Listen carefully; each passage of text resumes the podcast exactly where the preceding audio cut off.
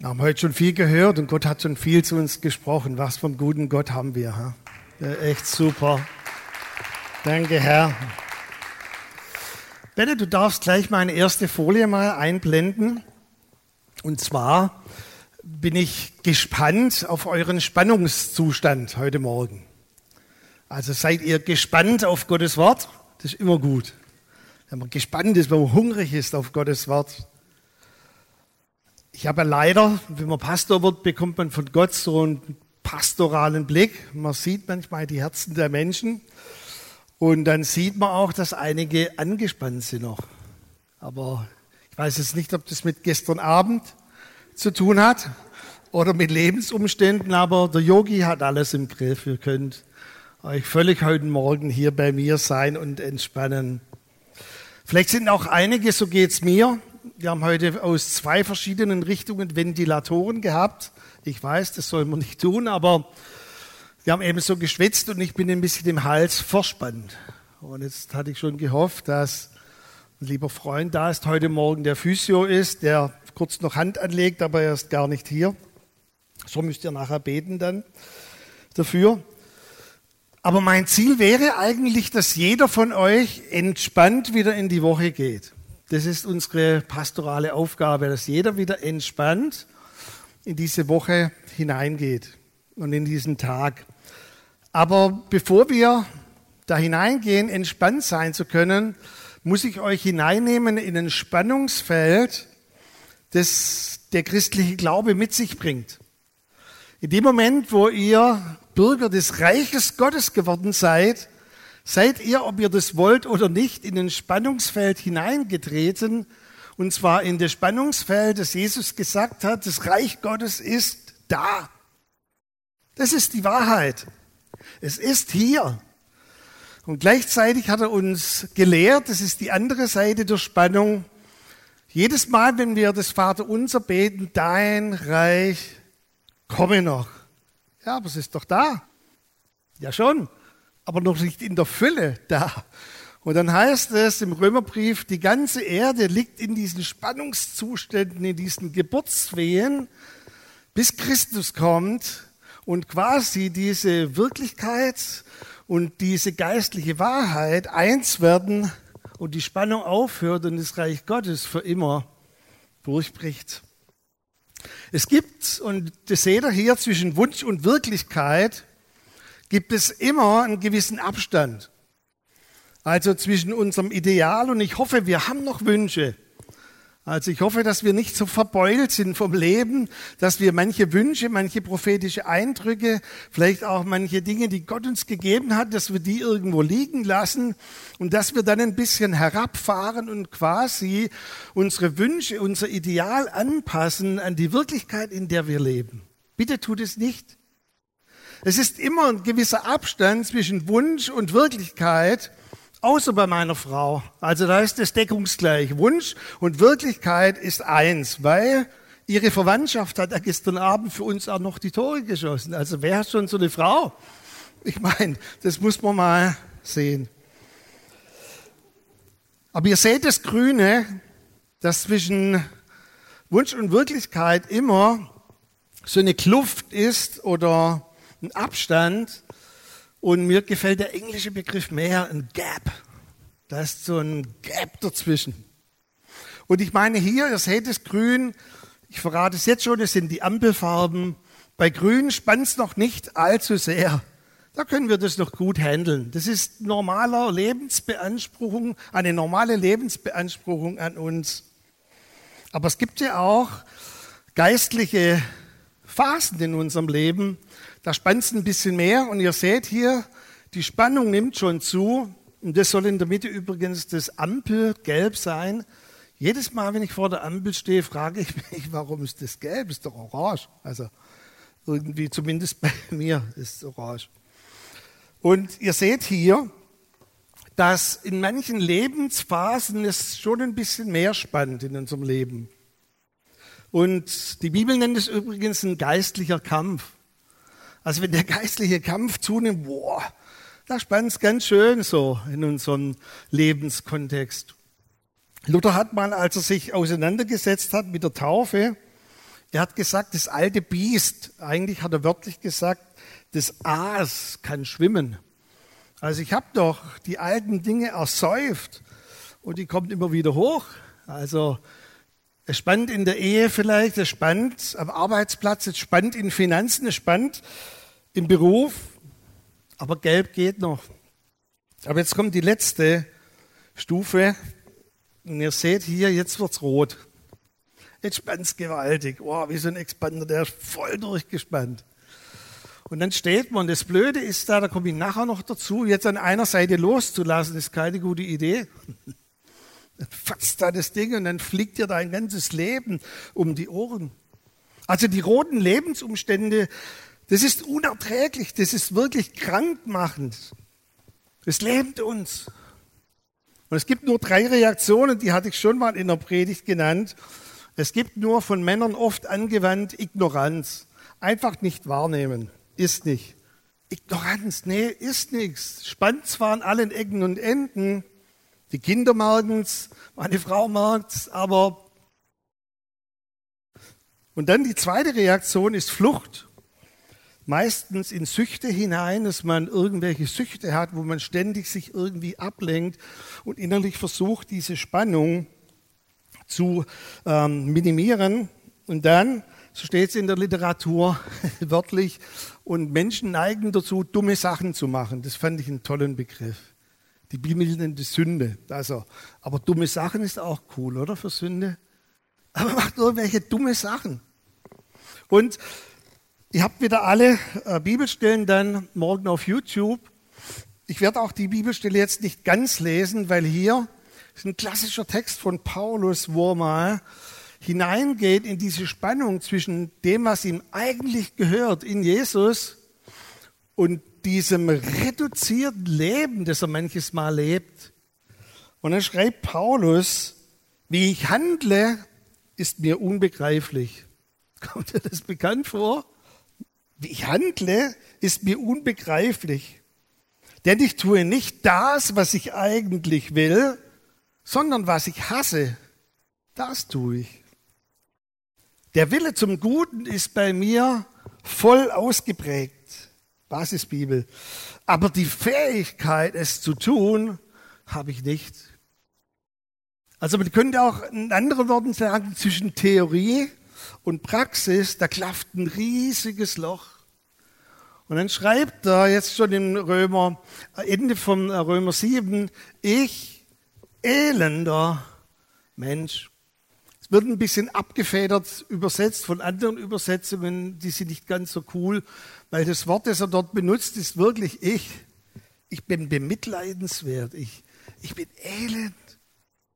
Und dann kommt dieser, dieser große Ruf, wer wird mich erretten aus dieser unerträglichen Spannung?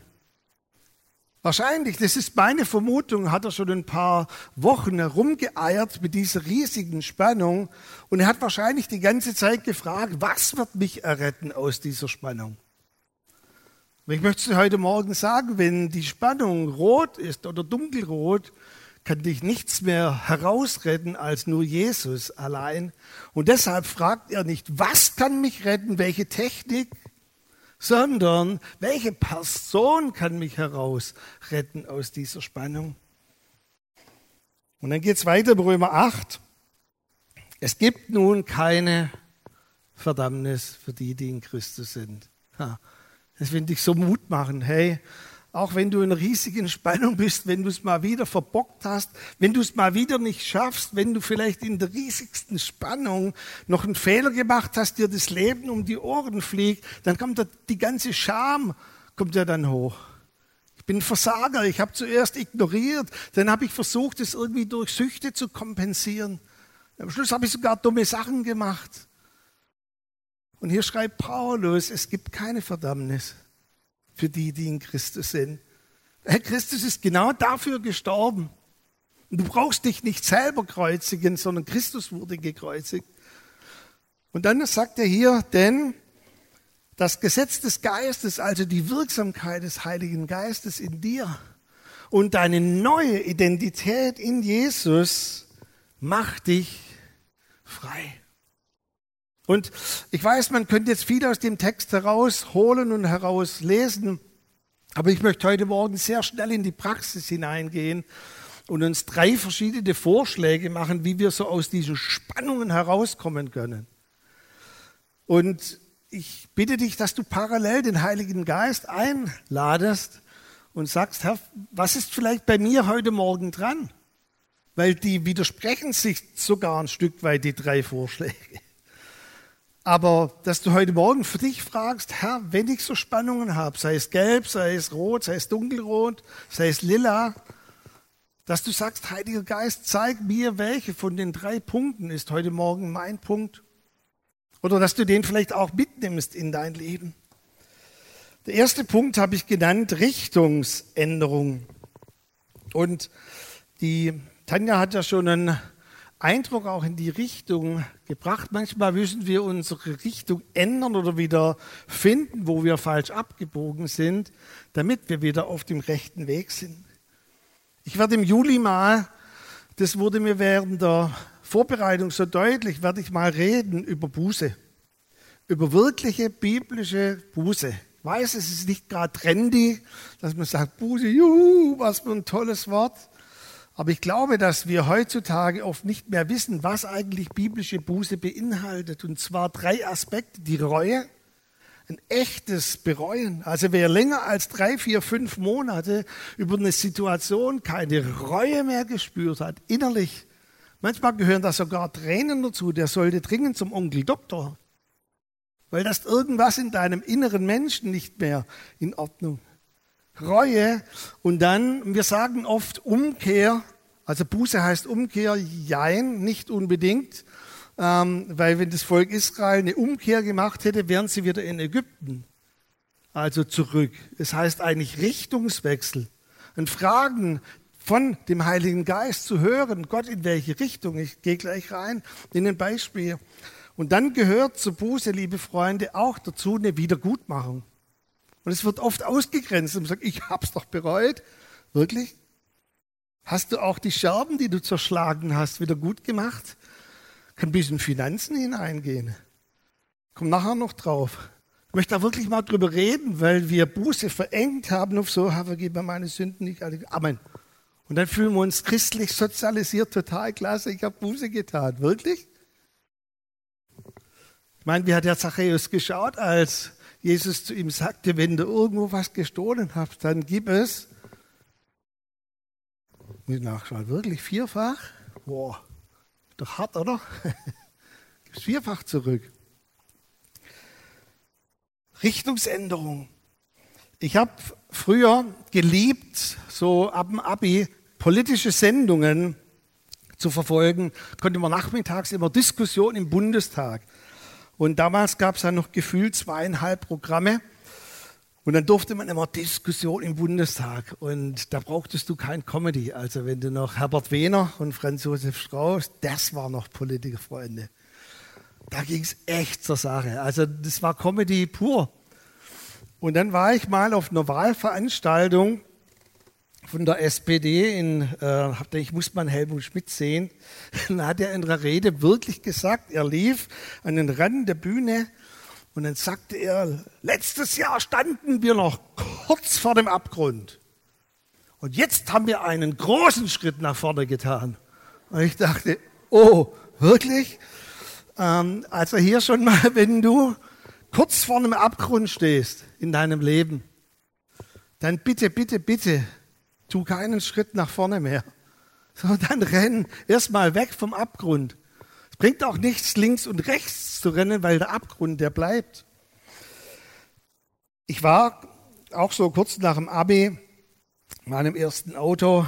Naja, Auto konnte man es nicht nennen, es fuhr noch. So ein ausrangiertes Postauto war ich in Holland mit einem Freund. Und der ist dann dort geblieben, weil er noch ein bisschen gesurft hat und ich bin alleine zurückgefahren. Und also wenn ihr mich jetzt so anschaut, damals Navi und so, unvorstellbar. Karte braucht man als Mann nicht.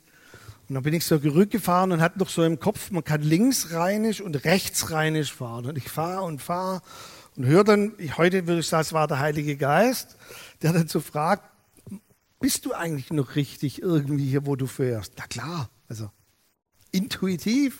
Ich bin immer weitergefahren, weitergefahren und dann kommt so die Angst, so die, ich bin ja dann so eine Drama Queen, plötzlich verwandelt sich in Panik. Ich bin falsch. Und dann kam sofort der Reflex, Buße bedeutet ja Umkehr zurück. Aber mein Problem war, ich wollte nicht zurück nach Holland. Ich wollte nicht nach Den Haag zurück. Ich wollte nach Stuttgart. Und außerdem, ich wusste gar nicht mehr, wie ich zurückkommen hätte können. Wo ist die nächste Tankstelle? Dann kommt irgendwo 60 Kilometer nächste Tankstelle. Dann fährst du da raus. Und dann ist da der peinliche Moment, ich kenne mich in Karten überhaupt nicht aus. Dann habe ich irgendwie ganz Deutschland gekauft. Ich, habe, ich kann ja überall sein. Und die war so zum Umsplittern. Und dann so an der Kasse, hinter mir eine Schlange. Und dann so habe ich gesagt, wo bin ich denn eigentlich? Wie bitte? Ich sag, wo bin ich denn eigentlich? Das ist hier nicht hier. Und dann habe ich ein bisschen lauter gesagt, und wo ist das? Und dann musste mir in der Karte so vor allem ganz peinlich echt zeichnen, wo ich eigentlich bin. Ich bin tierisch erschrocken, aber völlig anders. Ich war weder linksrheinisch noch rechtsrheinisch. Ich war auf Weg nach Belgien rüber irgendwie. Und dann hätte ich über Frankreich runter. Und jetzt nochmal, Buße heißt Richtungsänderung. Und das ist auch schon ein richtiger Druck, manches Mal Umkehr. Boah, kann sein, dass ich umkehren muss. In dem Fall musste ich nicht umkehren, sondern ich musste mir einen neuen Weg suchen. Buße bedeutet so viel wie, dass der Heilige Geist mir hilft, ans Ziel zu kommen. Beim Volk Israel, ich habe es vorhin schon gesagt, da war auch hier der Begriff eigentlich nicht in der Art und Weise belegt, dass Israel wieder zurück hätte müssen nach Ägypten. Das wollten sie. Buße bedeutete vielmehr, dass sie endlich ankommen würden im verheißenen Land. Dieser Richtungswechsel korrigiert, lass mich es mal so sagen, die Sünde in uns, die wir vielleicht absichtlich oder unabsichtlich getan haben. Das bedeutet Buße. Und jetzt möchte ich uns eine geniale Frage mitgeben für einen Richtungswechsel. Und zwar eine Begebenheit aus Markus Kapitel 9. Ihr alle kennt die. Und zwar beten dort die Jünger von Jesus für dieses Kind, das so epileptische Anfälle hat und irgendwie traumatisiert wirkt. Und die Jünger beten und beten und beten und der Mann hat all seine Hoffnung gesetzt, der Vater, dass das Kind gesund wird, aber da geschieht nichts. Und jetzt kommt Jesus dazu und was mich total begeistert ist, Jesus betet jetzt nicht einfach vollmächtig, noch gebietet er irgendwie dieser Krankheitsmacht zu weichen, sondern er sagt, Moment, jetzt kommen wir alle mal runter. Und dann fragt er den Vater eine ganz, ganz entscheidende Frage. Und wenn du von der Predigt vielleicht nicht viel mitnimmst, dann nimm diese eine Frage mit. Wie lange hat er das schon also Jesus möchte wissen, gab es da ein traumatisches Erlebnis? Oder gab es irgendeine Situation, die so einschneidend war, dass dieser Knabe so verändert ist? Und dann sagt der Vater, das hat er schon von Geburt an. Okay, jetzt wusste Jesus, es ist eine Krankheitsmacht, die erblich und dämonisch erblich bedingt war. Ich kann dir nicht sagen, und ich habe versucht in der Folie auszudrücken. Ihr seht ja hier My Way und da geht's zur Highway. Ich kann dir nicht sagen, wie oft diese Frage, wie lange hast du das schon, das Leben von Menschen gerettet und verändert hat. Und da brauchst du übrigens gar nichts mehr zu tun. Macht alles der Heilige Geist dann. Vor kurzem ein Ehepaar nicht aus unserer Gemeinde. Ich war in der Gemeinde und habe dann mit, den, äh, mit dem Ehepaar noch gesprochen. Und dann habe ich einfach gefragt, und wie lange habt ihr das schon? Keine Antwort. Ich habe gesagt, ich habe Zeit, weil jetzt fängt der Heilige Geist an. Und dann sagte der Mann, seit wir Gemeinde gewechselt haben. Wollte gerade Luft holen, dann schreit sie, aber ich habe Buße getan. Ich habe noch gar nichts gesagt. Wollte noch mal Luft holen, schreit sie wieder mich an und sagt, hat darf man Gemeinde nicht wechseln. Ich sagte, jetzt komm mal runter, darf ich auch was sagen? Ich sage, kein Sektenverein, Gemeinde darf man natürlich wechseln, man muss man sogar wechseln. Aber die Frage ist immer, wie habe ich die Gemeinde gewechselt? Und jetzt kommt das, was ich vorhin gesagt habe, ihr Buße getan. Ich habe gesagt, okay, hast du auch Wiedergutmachen getan. Das heißt, all die Scherben, die du zertrümmert hast, hast du das wieder in Ordnung gebracht. Man meint nicht bequem, einen Brief an die Gemeindeleitung schreiben oder einen Pastor besuchen oder wie auch immer. Nee. So oft in Situationen, auch in geschäftlich bedingten Situationen, vor kurzem gefragt, im geschäftlichen Kontext, wie lange habt ihr das schon? Von Anfang an.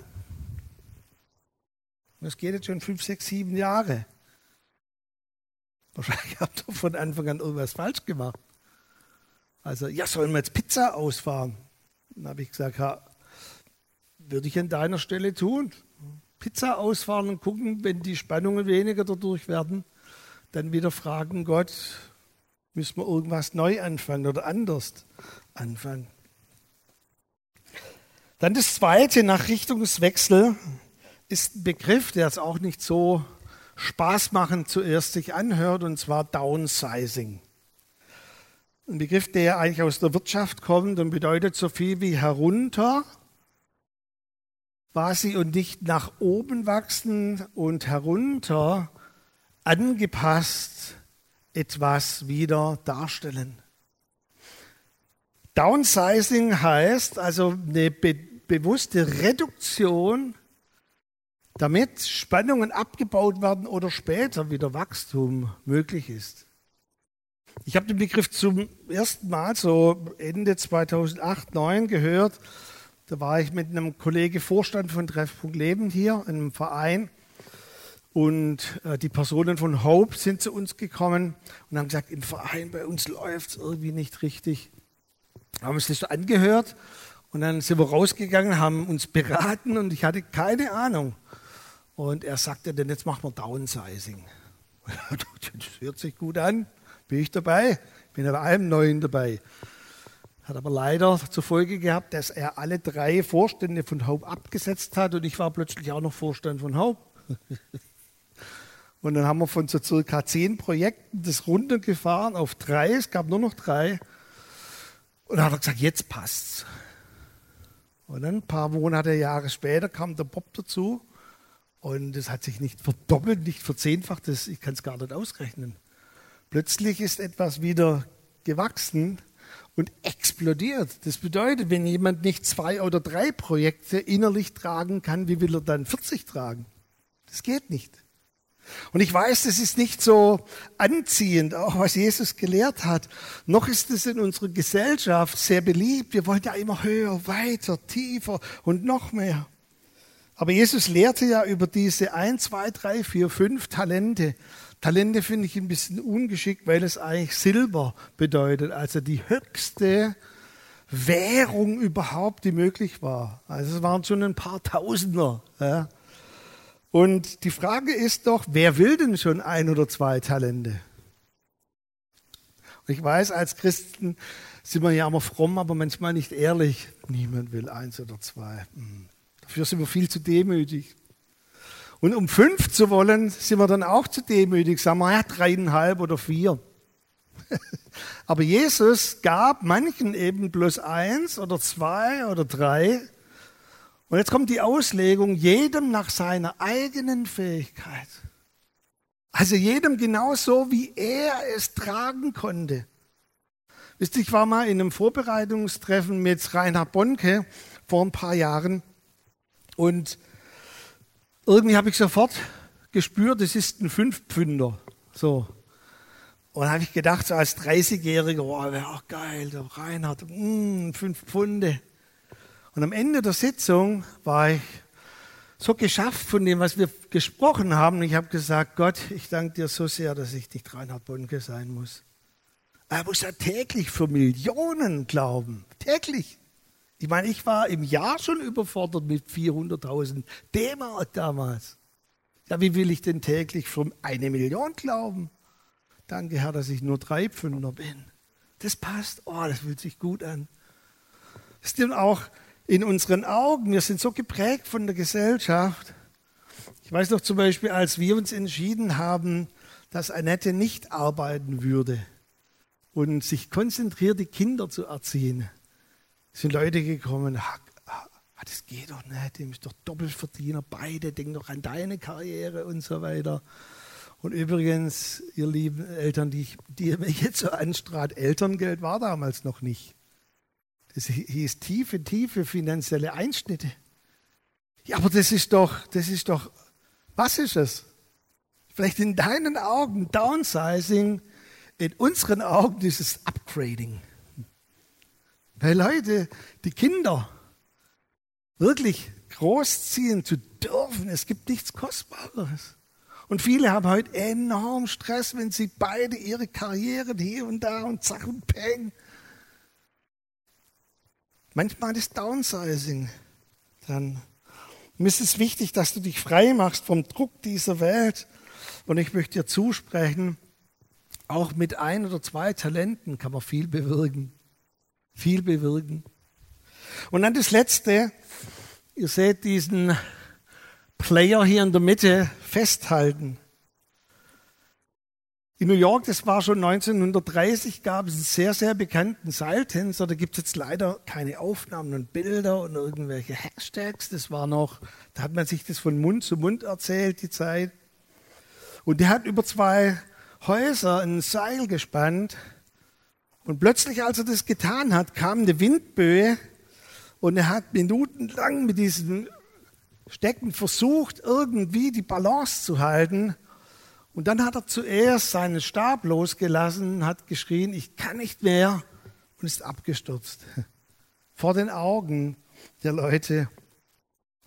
Ich weiß, wenn die Spannungen manchmal unerträglich werden in unserem Leben, dann neigen wir dazu, dass wir loslassen. Dass wir vielleicht nicht mehr festhalten. Es gibt so, so viele Bibelstellen, ich habe sie uns auch hineingeschrieben, dann in das YouTube-Feld, wo es immer wieder heißt, halte fest, lass nicht los, deine Berufung, dein Erbe, wirf nicht weg. Aber vielleicht sagst du heute Morgen, man kann noch nicht endlos festhalten. Das stimmt. Das stimmt. Man kann nicht endlos festhalten. Aber weißt du, der Heilige Geist ist wie so ein Physio. Also immer wenn man so beim Physio ist, ja, dann denkt man ja, man kann das dreimal machen und der sagt 30 Mal. Der spinnt, das geht nicht. Und dann steht er hinter dir, falls du irgendwie loslässt und dann hilft er dir, aus dieser Spannung herauszukommen und entspannen dich. Ach, jetzt erstmal entspannen. Hey, wenn es gerade mitten auf so einem Seil ist, irgendwie, wo es um Leben und Tod geht, dann bitte ich dich, lass nicht los, sondern halte fest. Steig auch nicht aus dem Boot aus in der Mitte eines Sturms. Es bringt nichts. Versuch wieder ans Ufer zu kommen, feste, irgendwie einen festen Boden unter den Füßen zu bekommen. Tja. Und jetzt? Richtungsänderung, Downsizing, Festhalten. Hm. Ganz schön schwierig, oder? Was ist jetzt für dich dran? Weißt du, das ist das Bequeme, wenn man das Wort Gottes predigen darf, dass man einfach sagt, weiß ich nicht, was dran ist. Und die gute Nachricht ist, das muss ich gar nicht wissen.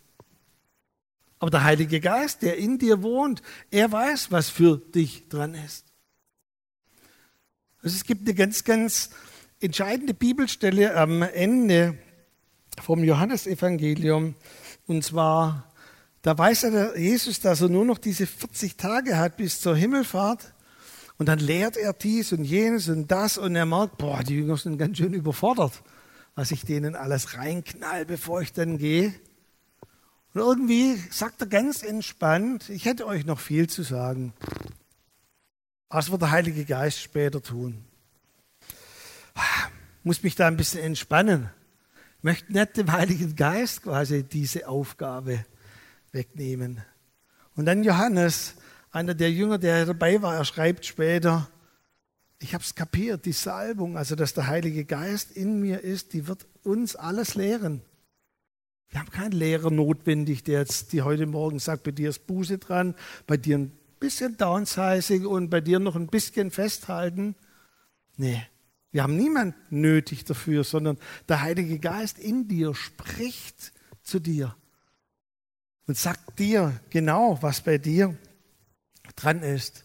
Die Salbung so sagt es Johannes, wird dir die Wahrheit zeigen. Wir werden jetzt ein Lied noch singen näher an sein Herz. An seinem Herzen hören wir. An seinem Herzen empfinden wir seinen Herzschlag. Und ich möchte dich heute Morgen einladen, wenn du heute in Spannungen bist, sei es gelb, sei es rot, sei es einfach unerträglich und du sagst, ich, ich möchte da raus aus diesem Spannungsfeld. Sag doch, Heiliger Geist, was ist dein Herzschlag jetzt für mich? Und ich möchte auch zusprechen, der Heilige Geist geht so durch die Reihen und er fragt dich, denk doch mal selber nach, wie lange hast du das schon? War da irgendein Umstand? Seit wann ist diese Spannung ganz besonders da? Und dann Nimm das, was der Heilige Geist dir zeigt.